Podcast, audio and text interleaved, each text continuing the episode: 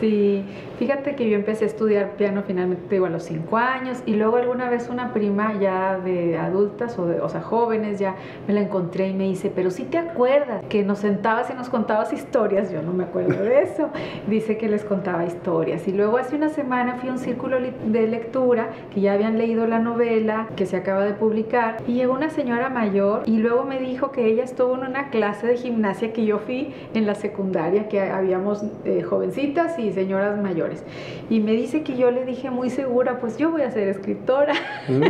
le digo, no me acuerdo tampoco de eso, pero como dices tú, es algo que, que ya tenemos a veces en la infancia. O Con lo que vienes a la vida. Exacto.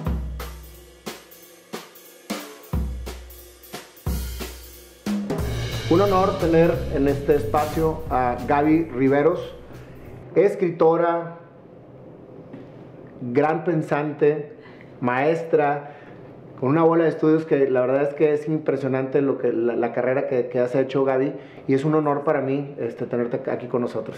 Muchas gracias, Nayo, por recibirme, gracias por la invitación y padrísimo que vamos a compartir este rato con otras personas. Muchas gracias, Gaby. Cuéntame un poquito de, quién es Gaby Riveros. Sabemos que eres este, escritora eh, desde, desde temprana edad, pero ¿cómo empezó todo esto, todo esto Gaby, de, la literatura, de la escritura?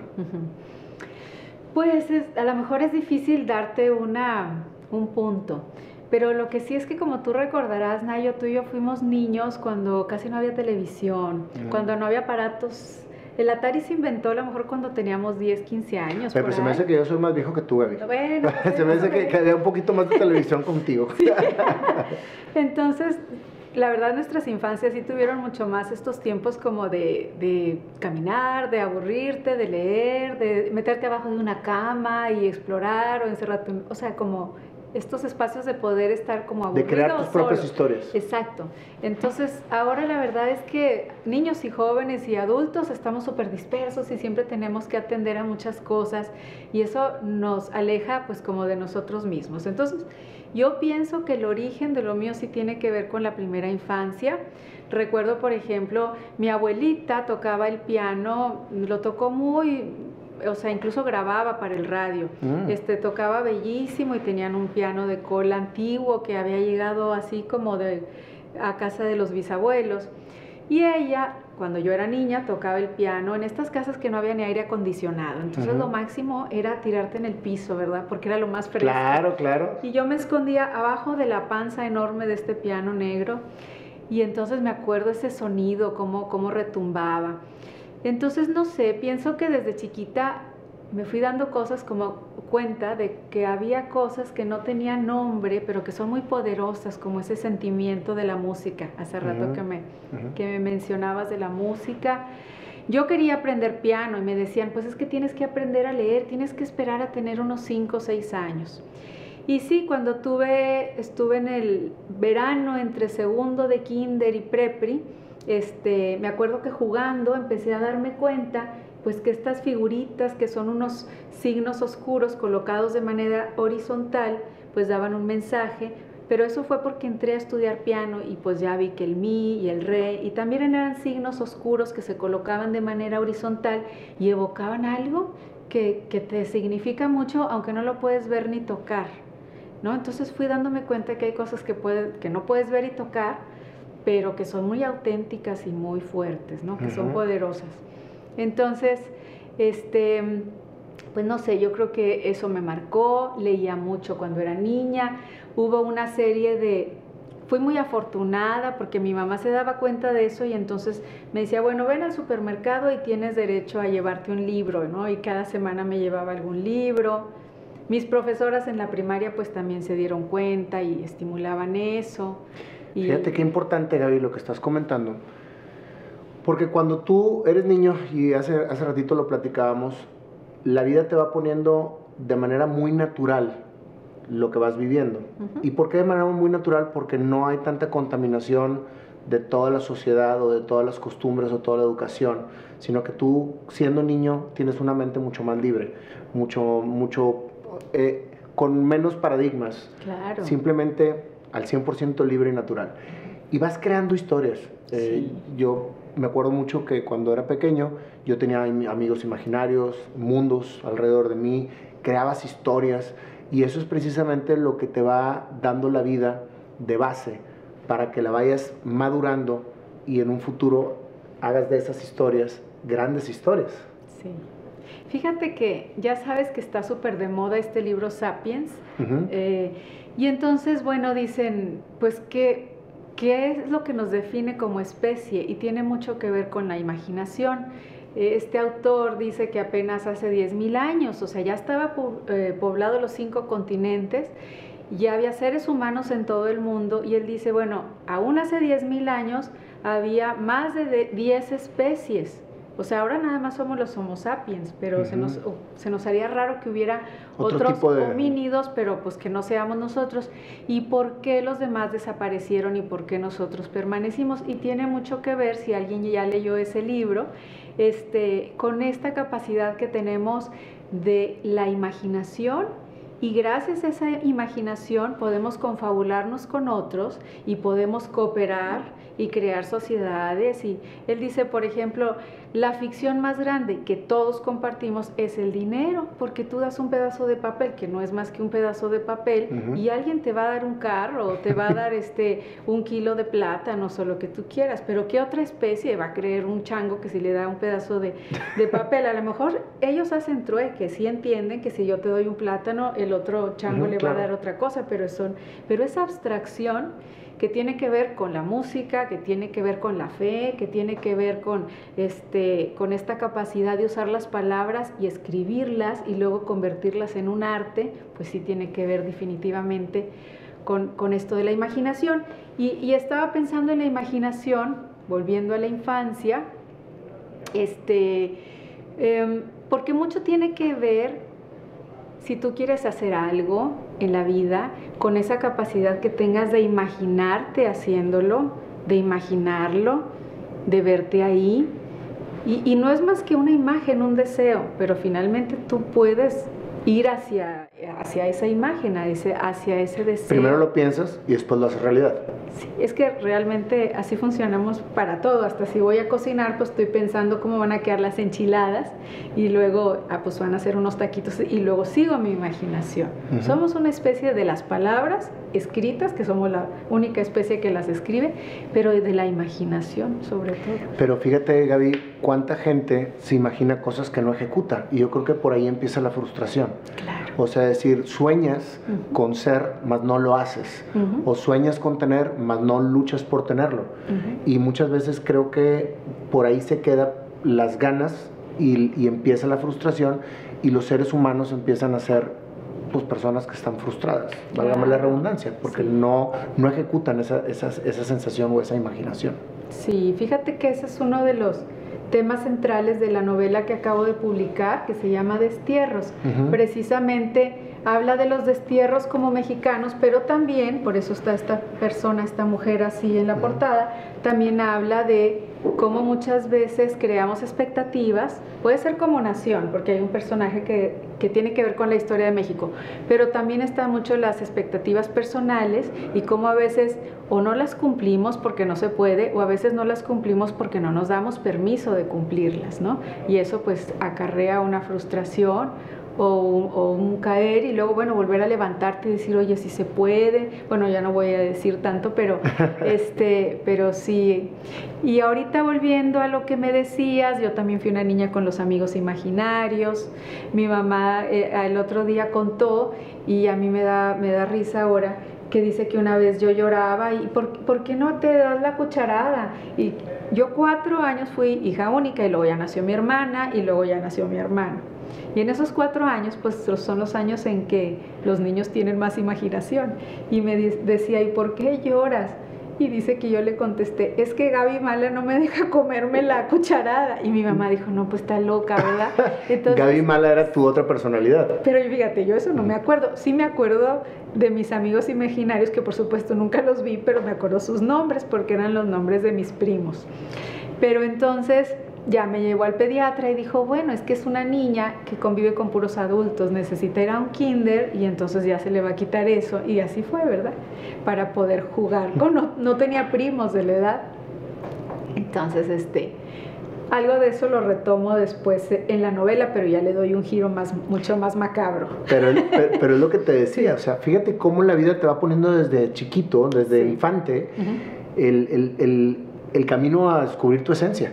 Sí. O sea, porque finalmente ahí es donde empiezan las grandes historias que después maduras y ahorita pues me dices que las pusiste en tu libro. Sí. Más macabras o más, más así, pero, pero la base es precisamente lo mismo. O sea, es, es, es la evolución de una idea y una historia en cómo va creciendo con tu madurez personal. Sí. Y yo creo que también hay que estar atentos y receptivos a todo lo que vas viviendo y todo eso se va convirtiendo como en una materia prima o como en una mochila donde vas llevando cosas que pueden ser llevadas para hacer algo, ¿no? Hay, algunos que pues son atletas de alto rendimiento, otros construyen unos edificios padrísimos, o sea, cada quien tiene que ir buscando qué es lo que le apasiona hacer, pero también son cosas buenas y también son cosas a veces que nos duelen. Ahorita que me decías, Fíjate que esto no lo he comentado en ninguna entrevista porque muchas veces se orientan mal a, la parte de literario. Pero fíjate, yo tengo un hermano, o sea, nací yo a los cuatro años una hermana y a los cuatro años un hermano. Y él nació con un síndrome que hay una persona como él, como en cada un millón de personas. Entonces, pues eso también es algo que te marca, porque así como fui tan afortunada de, tener estas maestras y esta mamá y, y una una familia de mucha música, mis dos abuelas tocaban música y todo este ambiente propicio, por ejemplo, eso también te marca porque es algo totalmente irracional, inexplicable, no había nadie así en la familia. Y entonces pues tú quieres tener a tu hermanito como lo tienen todos los demás niños, ¿no? Y ahora pasa muchos niños y jóvenes que a lo mejor quisieran que sus papás estén juntos o a lo mejor quisieran que también su hermanito o su hermanita no le hubiera pasado tal accidente. Son cosas humanas, son cosas que a todos nos suceden y realmente ahora, por ejemplo, con las redes sociales, pues la gente pregona pura felicidad y entonces se distorsiona un poco ese enorme rompecabezas que es nuestra vida, que está construido de cosas eh, divertidas, pero también a veces de cosas que pueden doler o cosas... Pero tenemos esta manía como de enfocar nada más lo, lo luminoso y entonces, a lo mejor los que ya somos grandes ya sabemos que la vida es una revoltura de cosas, pero para los jóvenes y los niños es muy confuso, porque entonces causa una expectativa de que quizá para el que logró llegar todo fue más fácil. Pues no, hay que, todos podemos ir llegando, todos podemos llegar. La cosa es cómo saber em, mezclar, hilvanar, entretejer todos estos hilos que nos componen.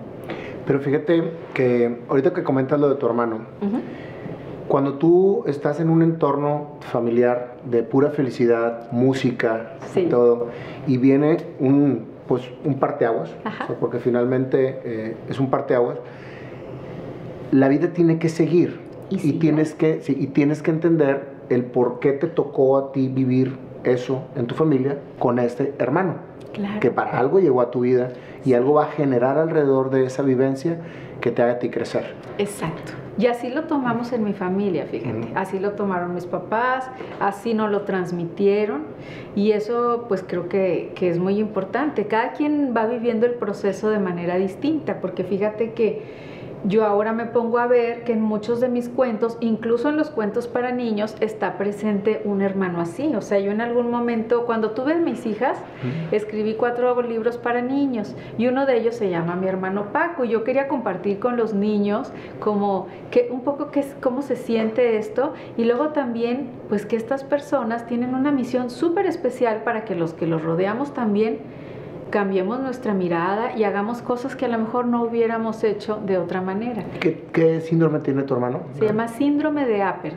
De Apert. Sí, sí, es muy poco común, o sea. Entonces, bueno, un poco eso también. Eso también te, te, crea, a lo mejor te hace que dejes tus lentes y te, te pongas otros lentes, porque luego empiezas a ver que tus compañeros y compañeras de la primaria, de la secundaria, hacen una tragedia a veces de cosas que tú dices, pues eso no importa, ¿verdad? E, esto es lo que importa. Y a lo mejor muchas de las personas que nos escuchan a veces les pasa así con alguna situación, ¿no? que a veces sientes eso y de pronto te sientes como que, ay, no están en mi canal, en mi casa mi papá está enfermo y, este está preocupado porque, porque no tiene el tenis de no sé qué, ¿no? Pero fíjate, Gaby, digo, a mí en lo particular también me han pasado situaciones que han, que han sido parteaguas en mi vida. ¿Y tú crees que porque a ti te pasó algo muy fuerte, la gente que está viviendo otro tipo de situación no es tan fuerte? pero cada uno, cada uno tiene su vivencia como algo bien fuerte para lo que toca vivir.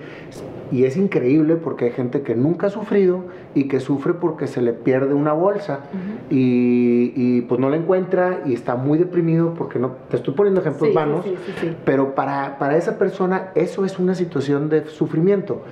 Cuando uno desde acá lo ve y dices, ¿cómo puede ser posible que esté sufriendo por eso si yo tengo esta vivencia y esto realmente es sufrir? Pues no, los dos son sufrimientos. Claro, no, y habrá otra persona que dirá, ¿y por qué sufre por eso? Sí, todo es relativo, ¿no? Todo es relativo. que dices, no, sufrimiento es, y así te puedes. Y es donde caes en el tema de cada, cada mente es un mundo, es, un, es una historia, es una situación en donde no podemos por ningún motivo juzgar lo que le sucede a otras personas y cómo lo tomen.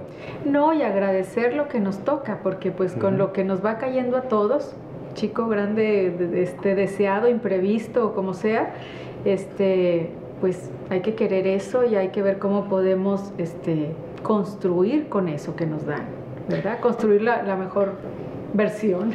Oye, es increíble porque antes, antes de que tú llegaras estábamos grabando precisamente una cápsula en donde estábamos precisamente platicando de que la esencia de la persona se encuentra desde la niñez. Sí. O sea, siempre está presente y siempre va aflorando de una manera en la que entre más claro tengas hacia dónde tienes que ir, más la vas a ir entendiendo. Ahorita que me, que, me, que me, platicabas tú de que parte de tu infancia, de todo lo que viviste, de todo lo que creaste en sus mundos, ahora lo escribes, pues reitero la teoría que estábamos platicando hace un rato, que decíamos, es que desde ahí empieza todo. Creo que la parte más importante de la vida de un ser humano es la niñez. Totalmente. Por, por precisamente tener, tener 100% la libertad de poder pensar a cómo tienes que pensar y a no como te dicen que tienes que pensar. Sí, fíjate que yo empecé a estudiar piano finalmente a los cinco años y luego alguna vez una prima ya de adultas o, de, o sea, jóvenes ya me la encontré y me dice, pero si te acuerdas que nos sentabas y nos contabas historias, yo no me acuerdo de eso, dice que les contaba historias y luego hace una semana fui a un círculo de lectura que ya habían leído la novela que se acaba de publicar y llegó una señora mayor y luego me dijo que ella estuvo en una clase de gimnasia que yo fui en la secundaria, que habíamos eh, jovencitas y señoras mayores. Y me dice que yo le dije muy segura, pues yo voy a ser escritora. Mm. le digo, no me acuerdo tampoco de eso, pero como dices tú, es algo que, que ya tenemos a veces en la infancia o con lo que vienes a la vida. Exacto. O sea, tú vienes a la vida con un objetivo que, que si lo descubres, entonces vas a terminar con éxito tu existencia. Sí, que le da sentido a tu vida. Eh, que le da sentido a tu vida. Porque puedes pasar por un sinnúmero de vivencias hasta que no encuentras la realidad de lo que te apasiona y que te mantiene en una estabilidad constante.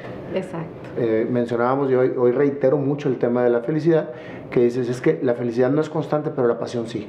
Esa es mi nueva frase, porque, porque eso es lo que te hace vivir, es lo que te hace estar activo en todos los sentidos. Exacto. Entonces, desde, desde niña empiezan tus historias y ¿cuándo empiezas tú a escribir? Empecé a escribir en segundo de secundaria porque en el colegio donde yo estaba organizaron una asociación nacional, ASOMEX, organizó talleres de creación literaria en San Miguel de Allende. entonces invitaron a muchos colegios de toda la República, así como hacen los torneos de básquet y soccer y todo. Bueno, había unos talleres de, de creación literaria. Para poder asistir tenías que escribir algo.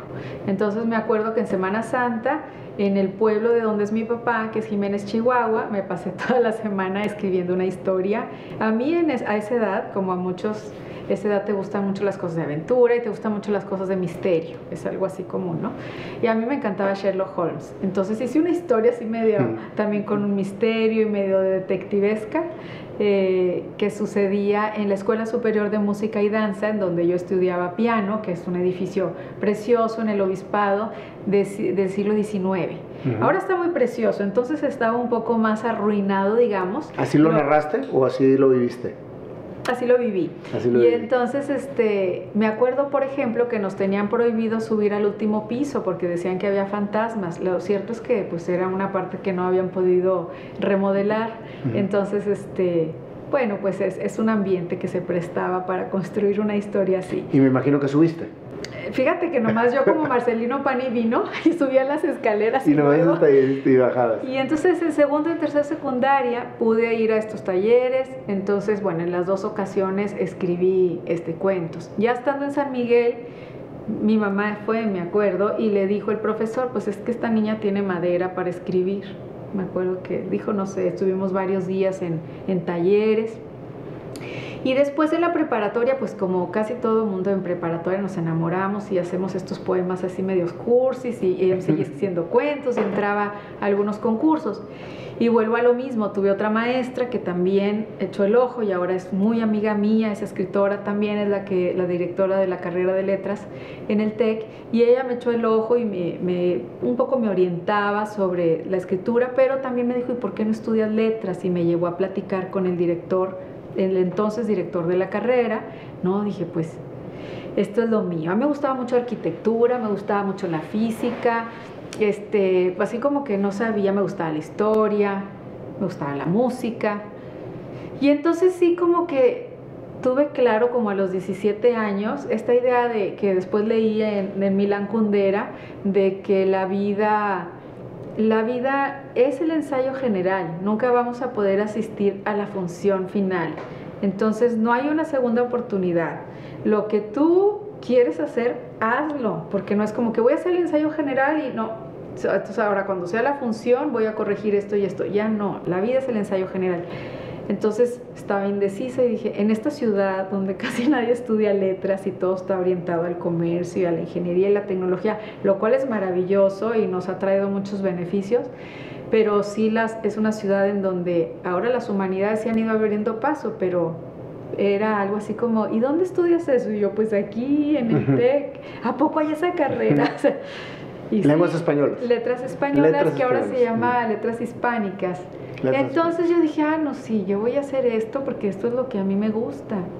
Y, este, y entonces, eh, digamos que entre prepa y carrera, no nada más pensé voy a estudiar lo que me gusta, sino tengo ahí un registro, porque siempre he llevado como diarios y apuntes de escritura, en que dije, no, ya, la manera en que yo miro las cosas y que yo lidio con la realidad, con lo que me pasa, con lo que observo, con lo que escucho de otros, con lo que imagino, es a través de las palabras. Siempre ando apuntando cosas en servilletas, en, estos cuadernos.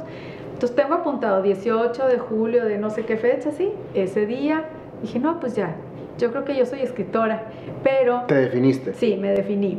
Y dije, pero yo creo que los escritores, pues así viven desde niños y en algún momento empiezan a escribir, igual que un atleta que entrena y entrena, un pintor que pinta y pinta, y un día él solo dirá, ya, ya me gustó esta imagen, o ya, me, ya estoy haciendo los tiempos que quiero hacer para ir a tal carrera.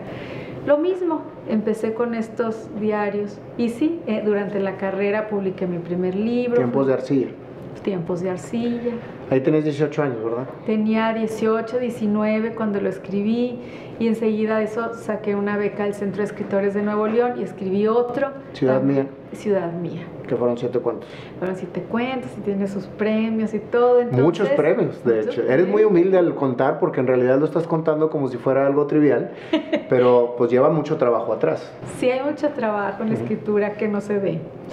Para un texto terminado, pues lo haces y lo borras y lo le das la vuelta. Hay cosas que salen más fácil y hay otras cosas que requieren años o que requieren. O sea que siempre, siempre estuviste, desde que, desde que te decidiste ser escritora, tú fuiste siempre escribiendo y estudiando a la vez. O sea, porque no dejaste de estudiar, después de ahí te fuiste a, estudiar a la Soberana, este, lengua francesa.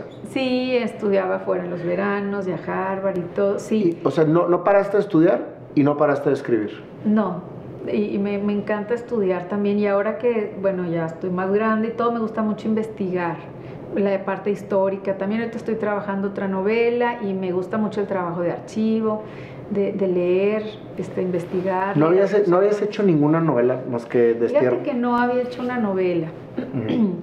Te cuento un poco de eso. Este, a mí como que lo que el género literario que se me daba de manera más natural era el cuento corto. Por eso escribí eh, Ciudad Mía, por ejemplo, que son siete cuentos. Tiempos de Arcilla es un poco más experimental, tiene como unos cuentos, tiene unos textos cortos que son como, como unas prosas poéticas y en medio está articulado como un pequeño concierto. Tiene una parte larga, una parte pequeña y una parte larga. Y esa parte pequeña tiene poemas, fíjate. Como que yo tampoco había ligado que también siempre he escrito poesía, poquito. Entonces, Lo que sucede es que, bueno, uno es el mundo del artista y otro es el mundo de los que manejan a los artistas, como tú bien lo sabrás. En el mundo que mueven a los artistas están las grandes editoriales y las editoriales privilegian el género de la novela. Entonces me empezó a suceder cómo pasa cuando alguien ya lleva cinco años con el novio y que empiezan las tías y cuándo se van a casar y cuándo se van a casar y luego cuándo van a tener hijos y cuándo van a tener el niño y cuándo y ya sabes. Y era cuándo vas a escribir la novela. Exacto. Entonces en el 95 yo terminé Ciudad Mía, y yo me gradué de carrera. Lo terminé 93, 94, 94, sí, lo terminé quizá como por el verano. Y la verdad es que uno no puede hacer arte por encargo. O sea, el artista a lo mejor puedes hacer una serie de cosas así como sí puedes hacer, decir, bueno, voy a hacer un guion para, una, o para un anuncio en la televisión, o sea, sí puedes usar las palabras para algo comercial, o voy a hacer una serie de pinturas para decorar un hotel o algo así. Pero una obra con una propuesta estética, pues no, no se hace por encargo. Entonces yo dije, pues escribiré novelas y un día se me ocurre hacer una novela. Y entonces en el verano del 95, el que yo estaba, como está acá nuestro compañero, a punto de graduarme, entonces este, en el verano del 95 estuve estudiando fuera y me tocó que un día al volver de mis clases de francés me salí del metro, de la estación del metro y como 15 minutos después estalló una bomba. Entonces, fíjate que ahí se me ocurrió. Julio Cortázar decía que los cuentos eran como las fotografías, ¿no? Como que es una algo que está evocado y concentrado, pero tú ves una buena fotografía artística y pues te evoca, tiene un poder, pero es algo como contenido en sí mismo. Y decía que las novelas son como las películas, o sea, como esta imagen, pero que sigue y que entonces tiene muchos tiempos, muchos espacios, muchos personajes. Y cuando sucedió eso de la bomba, fíjate que en mi mente se empezaron a combinar una serie de cosas que yo dije, aquí sí puede haber una novela entonces pensé, ya entonces que yo tenía como 22 años, 21, pensé que quería este, escribir una historia narrada por una mujer latinoamericana en primera persona, que en, su raíz, de una manera nebulosa, como nosotros los norteños, tuviera un pasado indígena, pero un pasado indígena que no, quizá no en su sangre, pero sí en su cultura o sí en su sangre, como algo que, se está yendo, como estos papalotes que se van con la cola y se está, se está difuminando, porque así somos los norteños con esa herencia. Cosa que yo ya había explorado en el cuento Ven por Chile y Sal, de, que está publicado en Ciudad Mía. Este, ah, para eso ese verano fue muy, me marcó a mí porque cuando yo llegué allá me entró una llamada para avisarme que había ganado un premio de la Deutsche Welle de Alemania y que iba a la Feria del Libro de Frankfurt, que hasta la fecha pues es la más grande del mundo. sí. Entonces ahí también, porque también ellos, ¿y cuando la novela? Los españoles y los ingleses y muchas, muchas cosas. Entonces Em, otra cosa es que como yo había estudiado música, me gustaba mucho el requiem de Mozart, entonces yo quería meter el requiem, quería esta herencia, eh, pues pensé en los rarámuris porque el personaje era norteño y es muy curioso porque hice un esquema que todavía el otro día me lo encontré y digo, pues muchas de estas cosas sí permanecieron y, y todavía están en esta novela, incluso fragmentos que están tal cual. Pero pues es como un queso que se madura, como que ahí lo dejaba yo en discos duros, estudié maestría y luego saqué... O sea que tus primeros, tus primeros indicios de la novela empezaron en el 95. Fíjate que sí. Y lo que me estás contando de esa persona es Elena. Son Julia, Julia. ¿Julia o Elena? Julia. Ese, ese personaje que va a narrar así Julia. Ok. Pero las historias de Elena y las historias de los Rarámuris y varias cosas son del 2000, del 2005. De, o sea, yo me sentaba y escribía retazos y, claro, al rato ya tenía como 200 páginas. Y no nada más eso, sino que ya como en el 2013 dije, a ver, o, o tiro esto a la basura o me pongo a escribir porque se te van ocurriendo otras historias, pero estaba como esto a la mitad. Y ya me di a la tarea de depurar, pero me encontré 49 archivos en los discos duros. Entonces sí, ya como esto sí, esto no, ya, esto es. Entonces fueron como cuatro años en los que estuve trabajando realmente esta novela, ya queriendo armarla como una historia en donde hay muchas historias que fluyen y que se fragmentan y se relacionan y van y vienen, pero que hubiera una historia con la que tú estés picado de principio a fin. Ujú. Eso sí, pues no lo tenía armado originalmente. Entonces todo esto ya cobró forma en esos, en esos años, ¿no? Más o menos así, ya como en el 2018 fue darle una pulida y bueno, pues este año salió. Y al mismo tiempo estuve trabajando un poemario, porque es muy curioso, de repente la novela se detenía y yo quería, lo que me salían eran estos textos como poéticos. Y la poesía es un ejercicio totalmente diferente, desde cómo trabajas la palabra, pero sobre todo cómo contemplas las emociones, las cosas, los paisajes. Y en esta vida que tenemos hoy tan acelerada no hay como mucho tiempo de hacer contemplación. Sí. Por eso ahora está de moda la yoga y la meditación y todo, porque es algo que necesitamos. Pero fíjate, si todos contempláramos lo que nos da la vida, podríamos ser todos poetas. Claro, Por, por nada más de narrar lo que, lo que estás tú viendo. no sabes. Los alumnos llegan y no creas que mis alumnos son de filosofía y letras, o sea, son de mecatrónica, de economía, de medicina, de arquitectura, de comunicación, de ingenieros civiles, ingenieros mecánicos, o sea, de todo. Y a la hora que los pones a escribir ellos mismos, no es lo mismo escribir un ensayo o escribir este, pues no sé, una, una nota o un listado o un chat, que conectarte con esas palabras que tú tienes dentro y que no sabes ni que las tienes. Claro. ¿No sabes las bellezas que escriben? No, ellos mismos, yo quiero leer, maestra. Empiezan a leer y se sueltan llorando y no saben que eso los habita, porque no nos damos permiso de relacionarnos con nuestras propias palabras. Entonces, es algo natural de nosotros. Entonces, como dices tú, nos faltan esos espacios de, de contemplación, de ser sujeto, ¿no? No que lo demás te va, te va conduciendo. Cuando tú lees un libro, cuando tú escribes, pues tú eres el sujeto, ¿no? Entonces, ¿Fue donde sacaste en la orilla de las cosas? eh, sí, entonces fíjate que salieron al mismo tiempo este verano eh, Destierros y En la orilla de las cosas. Se fueron alternando. Sucedió lo mismo, en la orilla de las cosas recoge poemas desde aquel tiempo de arcilla y luego como la mitad los escribí también como a partir del 2013. Los fuiste uniendo todos. Sí, y también cuenta como una especie, o sea, el- el de- la poesía muchas veces es muy abstracta. Obviamente mis poemas, nomás para quienes nos escuchen, no, ni son de rimas, ni son de versos así cursis, eh, porque luego la gente cree que, mis poemas, ay, así como los que nos hacían aprendernos en la primaria de estos todos rimados, no, ya no se escribe así. Entonces, de alguna manera también mis poemas cuentan historias, eh, verso que canta, verso que cuenta, en el fondo también están contando. Se estructura en tres capítulos el poemario, que tiene que ver con una infancia, con un, es como un viaje, pero como por la vida.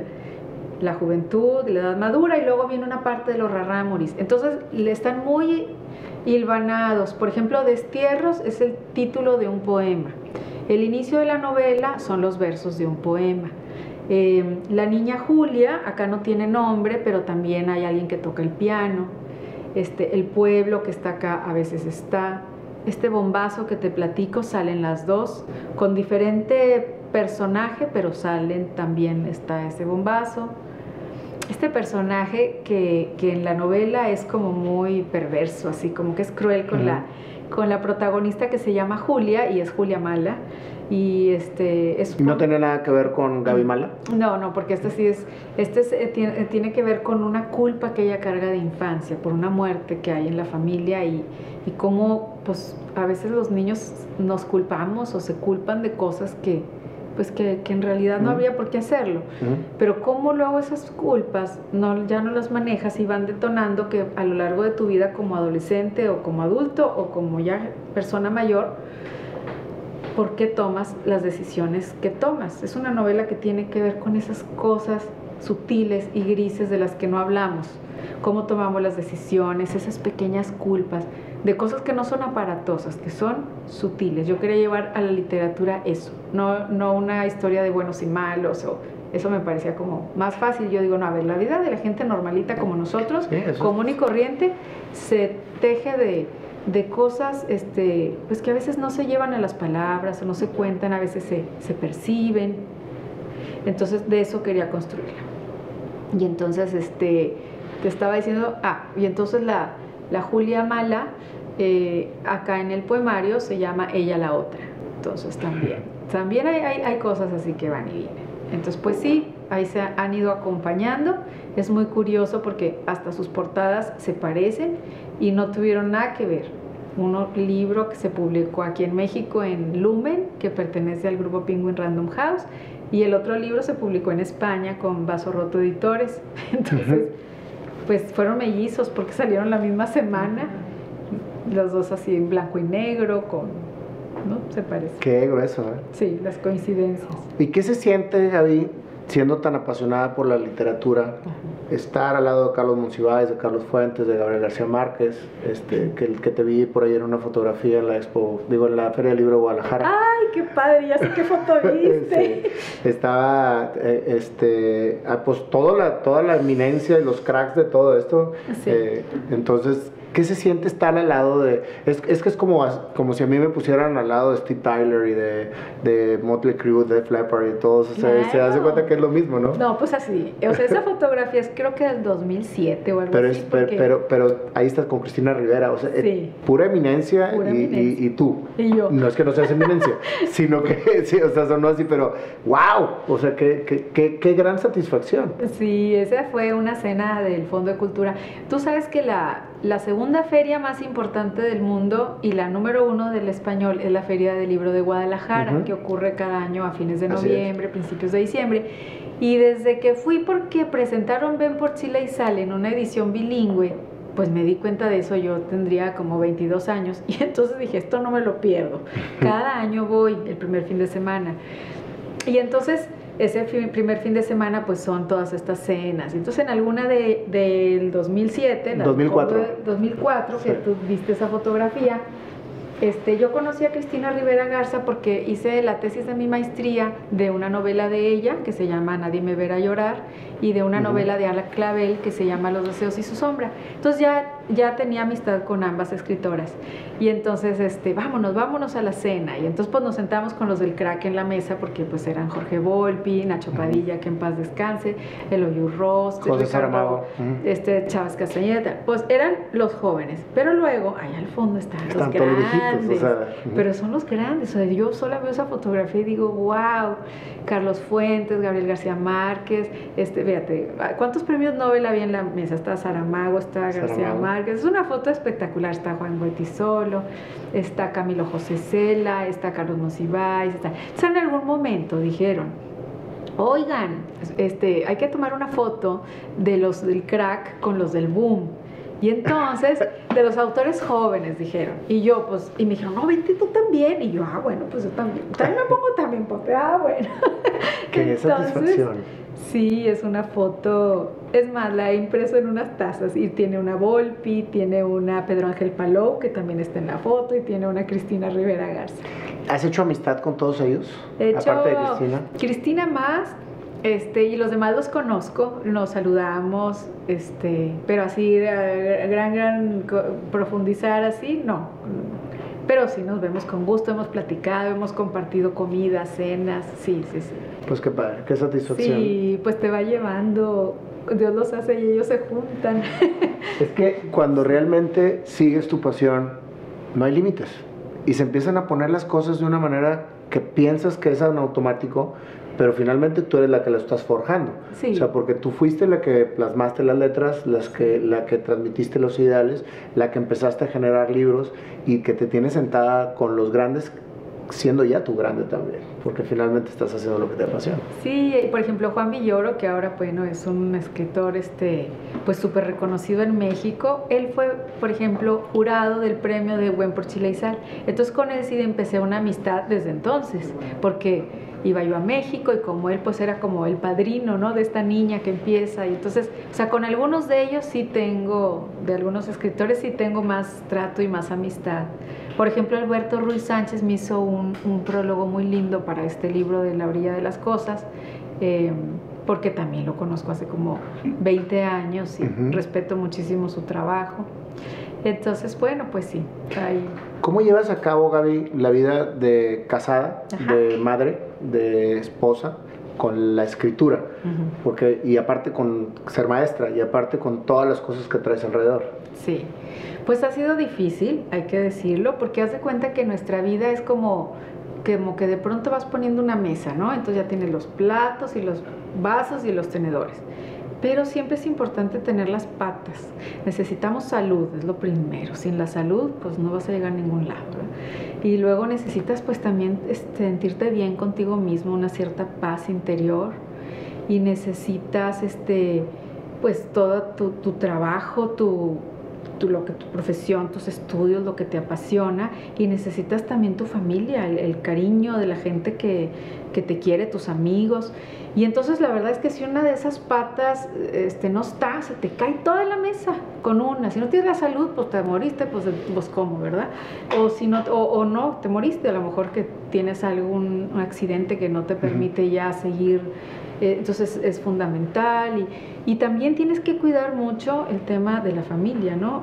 Muchas veces personas de muchos ámbitos triunfan, pero luego llegan solos al final de la meta. Entonces también dices, bueno, pues todo sacrificó, todo sacrificó, todo, a veces su propia salud, ¿no? Entonces es muy difícil cómo ir, avanzar ahora un poquito más acá, ahora un poquito más acá, hay gente que dice, no se puede todo, bueno, no se puede todo al mismo tiempo, pero sí necesitamos hacer este balance de, de tampoco puedes nada más hacer la vida de los otros. Hay épocas en que sí tienes que dedicar más a la vida de los otros porque es su momento y porque son más frágiles, como cuando los niños son bebés, pues un bebé no lo pueden dejar ahí su papá y su mamá, pues uno de los dos se tiene que hacer cargo o los dos y se pueden combinar. Qué padre ahora estos nuevos esquemas de, de, combinación y en otras sociedades que están ya más hermanados y amigados. Ah, así, pues, porque los hijos pues son de ambos, solo el embarazo no se puede compartir, pero después sí se puede compartir. Absolutamente. Entonces, este, pues sí, para, para que también pueda, podamos hombres y mujeres irnos desarrollando en todo esto que nos vuelve como pues algo más integral. Entonces, si es difícil, sí, sí es difícil. Y luego ya en la vida diaria, pues también, porque tú estás trabajando y así como nos distraen los WhatsApps, pues también hay que, ahora hay que ir al partido de soccer y ahora hay que ir a no sé qué y hay que ir al concurso de baile y hay que ir, y hay que hacerlo, porque pues también para los hijos, pues ese es su momento. Entonces, pues tú ahí andas con tus, siempre con tus apuntes y aunque sea en el estacionamiento, haciendo la fila, ahí vas apuntando y ya se me ocurrió que no se me voy a olvidar esta frase y la apuntas, y entonces tienes que, pero otra cosa es que por ejemplo, yo sí sigo una cierta disciplina, o sea, pongo cada semana cuántas horas voy a dedicar a la escritura, cuántas horas voy a dedicar al tecnológico, por ejemplo, que es mi trabajo. También doy, tengo un círculo literario que inicié hace ocho años en mi casa y forman parte ahí, tengo más de 50 personas inscritas y en realidad son eh, son clases de literatura contemporánea. Y entonces ha sido padrísimo eso, porque yo antes vivía todo esto sola. Y mis amistades, pues nunca hablábamos de un libro. O a lo mejor aquí dos o tres personas que les gusta, pero no es de lo que la gente suele hablar. Y una vez que me decían, ¿por qué no abres un grupo? Mira, somos... Y, empecé con dos grupos pequeños y se fue creciendo.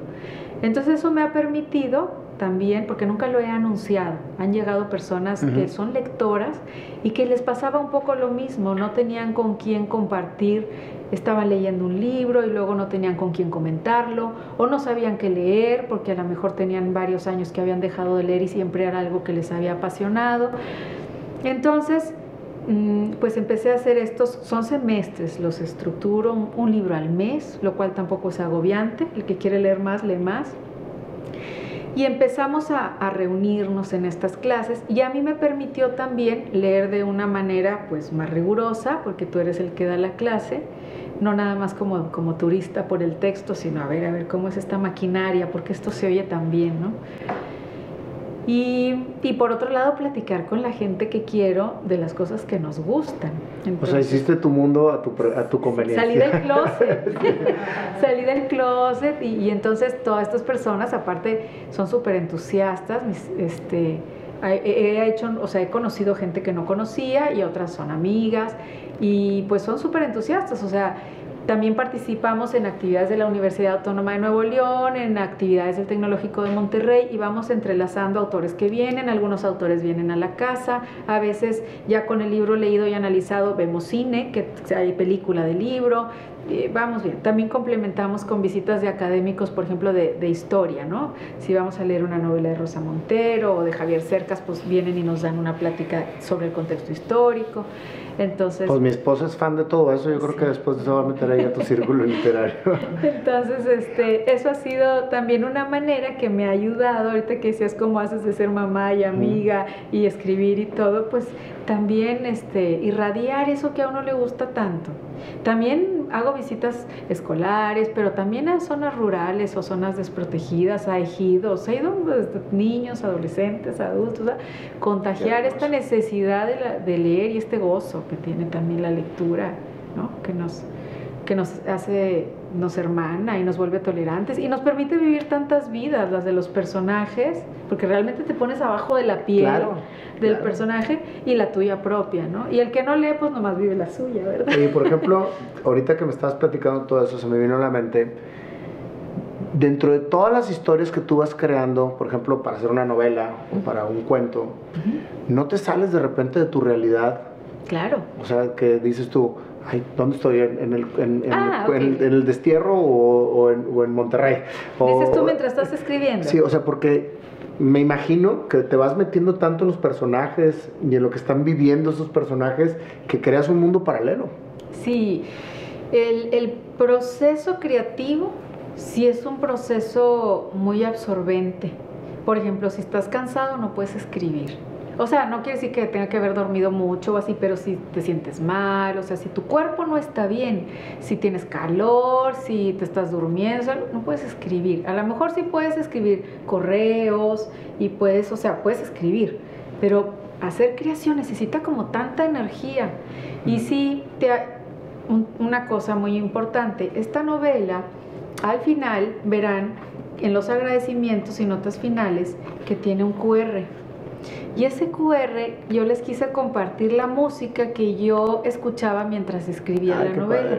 Y es que la eso es fundamental en mi proceso creativo, porque pues estás como dices, corriendo y trabajando y tal. Y luego llegaba y entonces ya cerraba la puerta, o sea, como que mi cafecito, pones la música y la música, que es otra, otra lógica maravillosa, Luego, me conectaba como con el mood, por decirte, de, de eso que estaba yo escribiendo.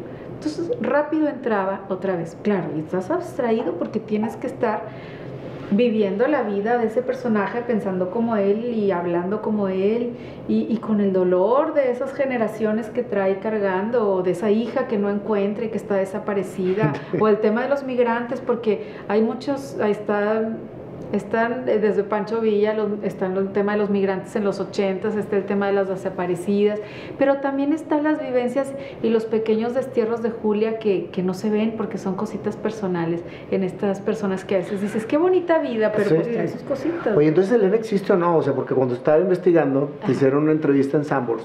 Ah, sí, con Y que, y que, que compartían el personaje de Elena con H compartimos, o sea, lo que digo, no es el mismo personaje. No, pero sí existe una Elena en el Destierros. En Destierros sí. Sí, en Destierros claro, Es Elena con H. Es que eh, las coincidencias, cuando yo fui a la presentación de su libro aquí en Monterrey, habló de Elena con H. Yo estaba terminando esta novela y yo, ay, Elena con H, así se llama la mía, ¿verdad? Pero en realidad está su Elena que tiene sus búsquedas y acá está mi Elena que, que tiene las suyas. ¿Y alguno de los personajes que has escrito en toda tu historia como escritora ha sido tú? Pues esa es una pregunta que tiene como muchos, muchos filos. Hay, hay, hay gente que dice, em, siempre el autor está ahí, porque de alguna manera, decía un maestro que los personajes eran egos experimentales del autor. O sea, como que estás tú, pero estás como jugando a hacer algo. Eh, yo pienso que si el autor no siente y no se mete dentro del personaje, ese personaje va a ser como un cartón vacío. Entonces, yo creo que yo me pongo en el personaje y a veces de pronto contaré cosas que a lo mejor yo sí viví, o sí estuve ahí, o sí me contaron, o sí vi en la vida de alguien querido y, y, eso me, no se va de mí, o sea, me, me hace ruido, me sigue rondando, necesito escribirlo.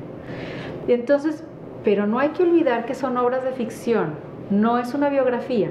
Esto está entrelazado cosas que yo sí he vivido o que sí he pensado o que sí he sentido o que sí me han contado, pero si de pronto para que la historia funcione yo necesito inventar un personaje y inventar una situación, o este que es medio malo hacerlo más malo, o esta que es media tragediosa hacerla más tragediosa, o lo que sea, yo voy a hacer eso, porque yo necesito que este universo, que es la novela, funcione bien en sí mismo, no que corresponda perfecto con lo de afuera. Entonces, pues sí, sí he tomado, es, eh, Jiménez, por ejemplo, mi papá es de allá, la casa que se describe en la casa de mis abuelos, pero yo pongo que el personaje nació allá, yo, yo no nací allá, este, yo no tengo una hermana gemela que murió, para nada. No me lo cuentes porque me muero por leerlo. ¿eh? Entonces, cosas que van pasando, pues, ahora, esa pasión por la música, pues sí es mi pasión por la música, porque vas a ver que el personaje luego estudia música, o sea, sí, sí hay cosas muy cercanas a mí y hay otras que, pues, que siguen el orden de lo que, para que la novela funcione. Qué admirable, Gaby, que, que nunca perdiste el foco del camino una vez que decidiste serlo. Es que si tantito se te, pierdes el foco, se te cae la mesa. Y entonces cae la mesa y dices, no, es que qué frustrante, o sea, mi vida no, no tiene sentido y entonces, pues a veces se nos cae la mesa a todos, pero hay que saberla volver a enderezar. ¿Y nunca, y nunca has, te ha pasado por la mente dejar de escribir? Pues no, porque cuando dejo de escribir por X o Y, pues sientes un, un vacío. Un sentido, un vacío. Dices, pero es que no, no, tiene sentido. Claro que tiene sentido muchas cosas que uno hace por, por los demás, pero me acuerdo que una vez eh, en una entrevista de radio escuché yo a alguien que decía, bueno, ¿y cómo, sabes que algo es tu vocación? O tú me dices, mm. sí, es que es algo que tú pagarías por hacerlo. O sea, no importa si te pagan o tú, no, no, incluso pagarías, claro, ¿no? Claro, Entonces, esto es así como es algo que no puedo no hacerlo. Mira, la mirada de esta mujer del cuadro, ¿no? O sea, si no lo hago, pues, pues no, o sea, me, me apachurro, ¿no? Es algo que entonces, pues tienes que escuchar eso en ti, los que les gusta ir a correr y los que les gusta este, diseñar estos edificios padrísimos o, o estar en un laboratorio descubriendo la célula no sé cuál que nos va a curar, de, pues están apasionados. Y, y sí tienes que tener la, la imagen en tu imaginación, volviendo al inicio de lo que estuvimos platicando, de, de lo que tú quieres ser. Y pues no desistir. Oye, ya no te pregunto qué le dirías a la gente para que no claudique en la búsqueda de su pasión porque se lo acabas de decir todo. Exactamente. Pues te agradezco mucho, Gaby, eh, este tiempo que nos diste. La verdad es que muy enriquecedora tu, tu plática. Me inspiras mucho porque pues yo estoy empezando a escribir. Entonces, este, y, y la verdad es que es una pasión muy grande, como te comentaba antes de empezar la, la, la conferencia, digo, la, la, entrevista, no lo sé hacer, pero no es una limitación para hacerlo. Al contrario, me voy a capacitar para poder realmente llevarlo a cabo de una manera correcta, porque entiendo perfectamente bien lo que sientes este, con el encuentro de la palabra y con escribirlo. O sea, a mí me, me apasiona muchísimo. Y fíjate que todos estamos muy cercanos o sea, esas palabras están ahí, están como rondándonos, están cerca, o sea, viven dentro, pero pues a veces no les damos permiso. Y me acuerdo una vez que escuché que Patty Lauren puso en un, así en su Facebook algo como, todos tenemos esa posibilidad, decía, bueno, es como el que va a dar vueltas a su parque, pues pues, quiere hacer ejercicio y es necesario y le hace bien y a lo mejor hay otro que el deporte lo hace porque quiere ir a las Olimpiadas. Decía, pero todo se vale, desde que el que va a hacer ejercicio porque quiere oxigenarse y moverse, e ir al parque y lo disfruta, y el que entrena en un equipo de fútbol, y este el que quiere ir a las Olimpiadas. Pero todo es hacer deporte, ¿no? Hacer ejercicio. Entonces lo mismo las palabras, tú puedes escribir algo y lo puedes compartir, o dices, no, no, es que yo sí quiero ser escritor, pero no todo el que escribe es porque quiera ser escritor, pero es que todos podemos hacer eso. Hace como unos tres meses precisamente hice un experimento en mi Instagram y les puse, sube tu frase y, las que me lleguen las voy a subir y voy a... no te puedes imaginar la cantidad de frases que me llegaron tan hermosas de la gente porque el requisito era que fueran de ellos. Ah, o sea, que, que, que, la frase fuera de cada uno. Y fue muy, muy exitoso el, el programita porque finalmente es lo que tú dices, te das cuenta que todos estamos muy cercanos a poder realmente ser escritores, expresar, la cuestión es aventarte. Claro. Es, aventarte a hacerlo. Bueno, pues vamos a despedir la, la, entrevista, Gaby, con una canción que te vamos a hacer aquí. Muy bien. Inspirada en tu historia. Eh, y vamos a invitar a mi querido amigo Panda. Jorge Luna Panda, que ahora estuvo muy serio, siempre está haciendo muchos ruidos, no, pues muchas cosas. Es que ahora, esto me, esta plática me dejó este, muy, muy cultivado. Oye, quiero nada más hacer una, una aclaración, una, una fe de ratas que me, me, la estoy adjudicando yo, pero es una fe de ratas de aquí, de la escritora, de nuestra escritora norteña, Gaby Riveros. Este, dijiste que saliste del closet. Yo creo que no, no, es salió del librero.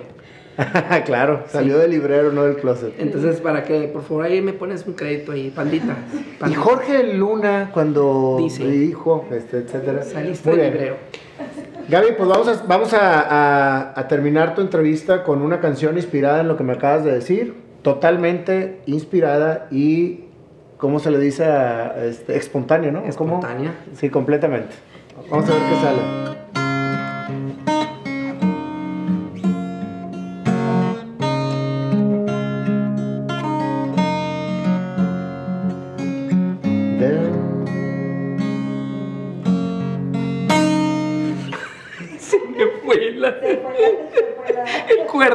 Sí. Otra vez. Sí, sí.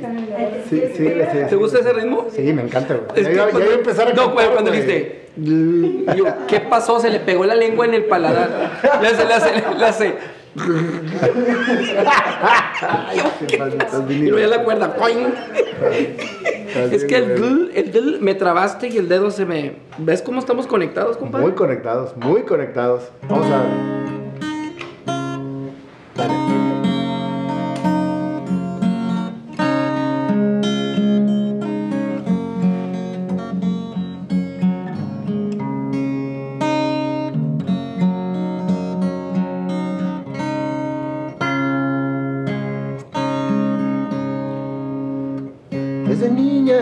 A crear historias alrededor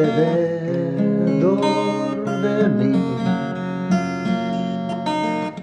Personajes siempre que inspiraron a seguir soñando.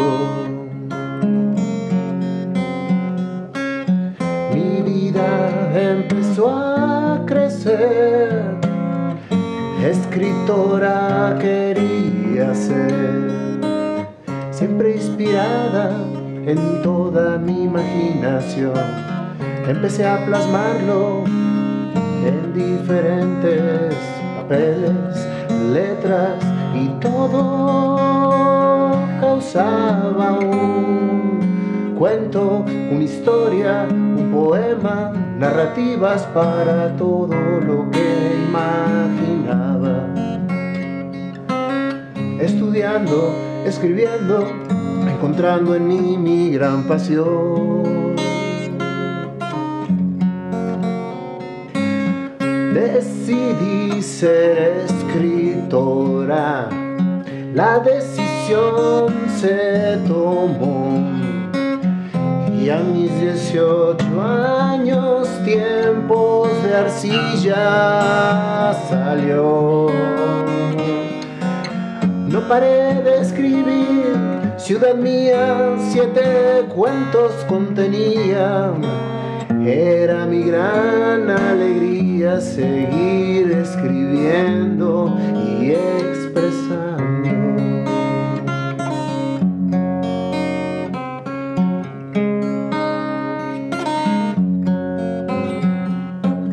Julia apareció y empezó a desarrollar una nueva historia con un bombazo en París y grandes vivencias. Destierro se empezó. Mi primer novela empezaba a vivir.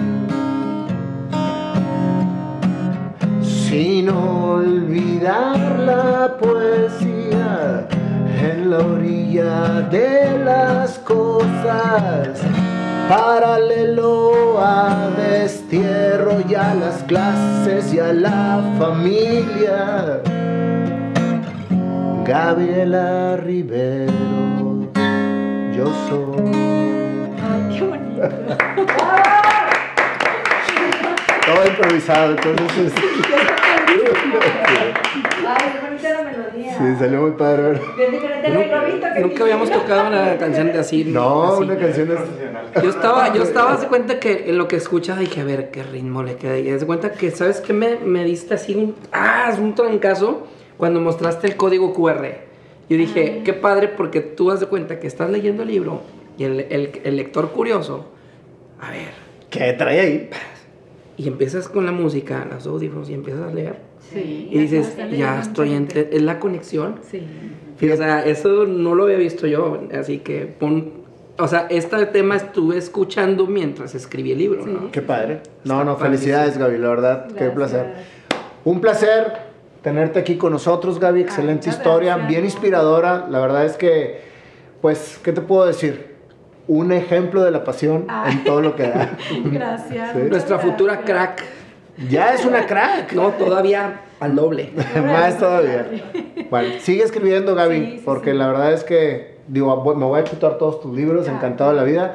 Y pues ojalá que la gente los compre, Sí. que los lea, Sí. que disfrute de una gran escritora, Ay, norteña. Sí. De corazón. Súper norteña. Gracias, Gaby. Gracias. Gracias.